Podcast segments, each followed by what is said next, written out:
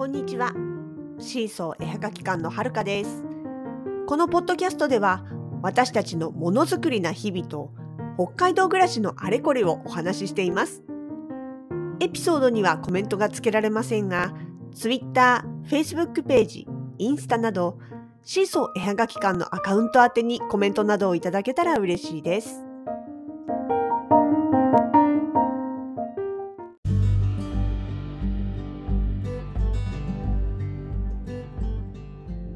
先日お話ししていた「すべて自分たちで手がけています」のエピソードの中でもねお話ししていたんですが私たちあのシーソー絵はがき館は扱っているどのアイテムも全部自分たちで企画から制作まあもちろんあの販売とかですね自分たちの手で行ってます。で制作場所作ってる場所は自宅です。工房とかっていう言い方をねツイキャスとかでもしてたりするんですけれどもそれは別の場所に何かこう特別な何て言うんですかね作業作業部屋というか作業スペースを借りてるとかっていうわけではなく、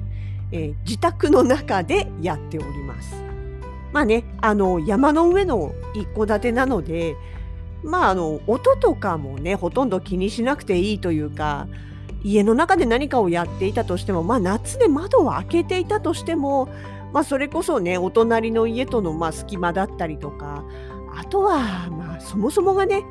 あの北海道の壁ってこう防寒のために結構二重窓というかねあの厚めにできてますんで生活音というか、まあ、家の中の音って意外と外に出ないんですよ。出たところで隣の家壁を通り抜けて隣の家の中まで響くかっていうと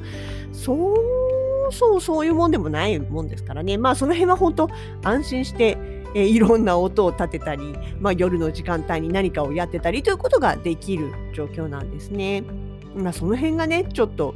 田舎のいいところといいますか、まあ、田舎と都会の間ぐらいかねこの辺ってね。どうなんだろう。まあまあそんな自宅なんですが、えー、とその、まあ、家の中のねある一室が作業部屋。でもう一つ別の部屋にパソコン部屋。とそれから自宅前工房。屋外。まあぶっちゃけて言えば物置です。その3つが、まあ、作業場として存在しています。うん。だからねお客さんとか来ると寝る場所困るんですよ。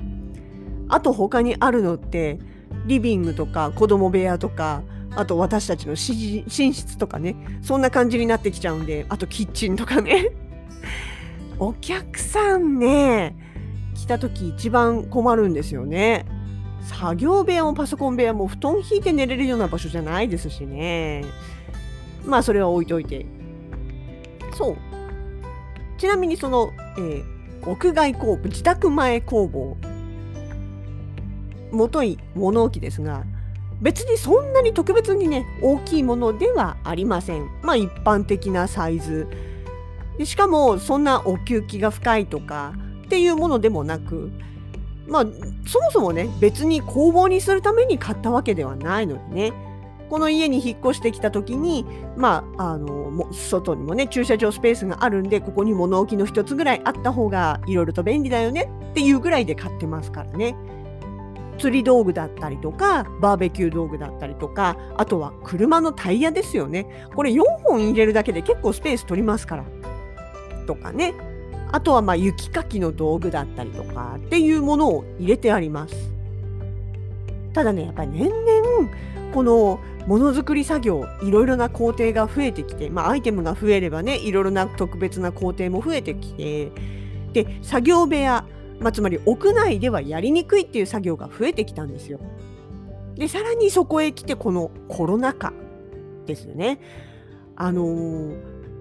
今まで屋内でやりにくいその研磨作業磨く作業ですとかねあと削る作業とかとは木材、まあ、あの素材として持っている木材を形に切るっていうような切断作業とかっていうのはあの一頃ねずっとあのよく使わせてもらってたのが芸術の森にあります木工房ですね。こちらの方、すごく長い時間ね、広いスペースを、しかもたくさんの工作機械とともにね、とても、あの、格安で貸してもらえるので、すごく使わせて、便利に使わせてもらってたんですよね。と、あとはまあ、栗山のね、朝日工房の方でもそういう木工はできるので、その2つで主にやらせてもらってたんです。けども、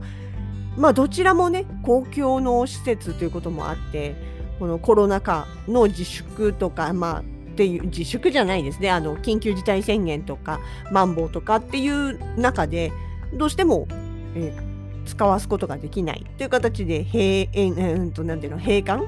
臨時休業かっていう形になっちゃってるんですよね。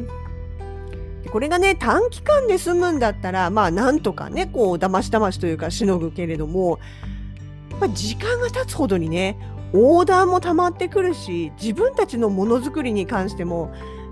一つや二つね、追加で作るんだったら手作業でなんとか頑張れるけど、たくさんとか数まとめてとかってなってくると、さすがにちょっと難しいわけですよ。どうしてもね。手作業でやるのが。だから工房とかそういうところでガーッとこういっぺんにやらないわけにはいかないんですけれども、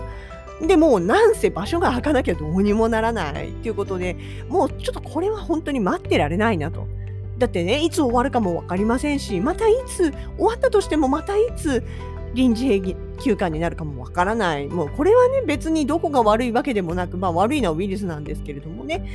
まあ、ただそういう状況があるんで、いつまで経っても指くわえて見ているとか嘆いてるだけでは何も解決しないので、じゃあどうしようかっていう話になってきたわけですよ。で、そこで、まあ、以前からね、補助的になら作業できるように、物置の手前部分っていうのは少しね、もともとスペースを作ってあったんですよね。夏の間とか、まあ、本当にちょっとした作業だったらできるよっていう形で去年ぐらいからや去年一昨年ぐらいかな？いやもうちょっと前かな？んか随分古い写真残ってたな。まあそんな今度で少しはねなんていうのかな？下地があったところだったのでねもうそこをさらに改造してえ本格的にと言いますかね、まあ、使えるような形に、えー、ほのかさんはしました。まあ、とはいえ工房にあるようなね大きな機材というか道具が全部揃ってるわけではないですから、まあ、やっぱり緊急避難的な使い方になるのは、まあ、否めないんですけれども、それでもね、このおかげで、この夏はね、工房の再オープンをただただ待つっていうわけではなく、多少は先へ進めて、まあ、そういう意味での安心感というか、焦り、うん、そう、焦りが減ったっていうのもありますよね。あとはね、目下の悩みはこの先、この、これからのシーズンですよ。夏はいいんです。まあ暑いのも困るけど、まあ、それでもなんとかなる。冬はね、さすがにね、あの寒いの我慢して外作業とかっていうレベルじゃなくなりますのでね、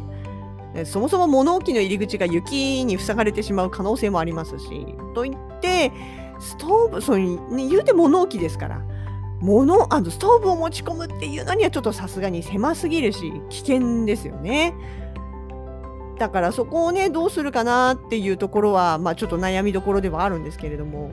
まあ、ただそんなほのかしの頭の中にはですね、もう一層さらに踏み込んで、もっと大きな物置を買って、で、まあ、今の場所とは違うけれども、庭の方にね、置いて、で、そこを物置兼作業場ではなく、もう専用の工房にしちゃおうかと。屋外用の。っていう、こう、計画があるらしいです。いや、計画レベルなのか、夢レベルなのか、目標レベルなのか、ここはちょっとね、分かりませんけれども、いや、確かに実現したら便利だなっていうのもありますけどね、まあ、その庭だったらね、家の Wi-Fi も拾えますしね。あの、大きい物置だったら、まあ、ストーブも入るかもしれないし、まあ、どうなんでしょうね。どのぐらいの大きさまでが、その、なんていうのかな、法律上許されるものなのかとか、そういう詳しいことは私全くわかりませんけれどもね。まあ、でもあればね、やっぱ便利ですよね。うん、まあね、これからね、あのそうでも庭の奥にもしそれ建てちゃったらねうちの構造上ちょっと本当に雪捨て場がなくなっちゃうんでね雪を捨てれないという新しい問題は起きるかもしれませんけども。そう山の上ですからね、ほんと雪多いんですよ、うち。まあ言わなくてもわかると思いますが、ここ1、2年ね、少ないからまだ助かってますけどもね。まあ、いずれにしてもですよ。感染症にしてもものづくりにしてもその他の状況にしてもね自分たちのこうなんていうのかな想定の中だけでは収まらないことが次々に来ますからそしたらもう投げてないで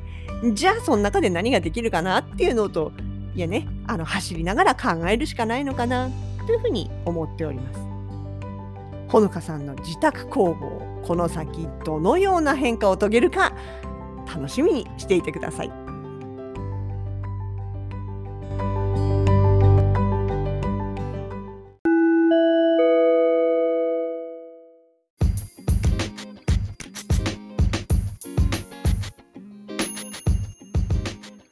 シーソー絵はがき館直近のイベント出店情報です。9月の20日祝日の月曜日アークオアシス大朝店様にて工作体験教室をやらせていただきます。今回のメニューは木のもの、木製ペンダント、それから木のペン立て、この2つをやらせていただきます。ただいまアークオアシスさんのホームページの方では予約を受けたまわっております。当日飛び込みも可能ですが、予約があると予約優先となりますのでご注意ください。え続きまして10月の2日3日土曜日日曜日。こちらは鳥フェス鳥グッズオンリーのイベントです。ロイトン札幌さんにて開催の予定となっております。こちら入場料がかかるイベントです。いずれも感染症の拡大防止などの理由により突然中止する場合もありますので直前までご予定の方を確認してもし開催の際にはぜひ遊びに来ていただけたらと思います。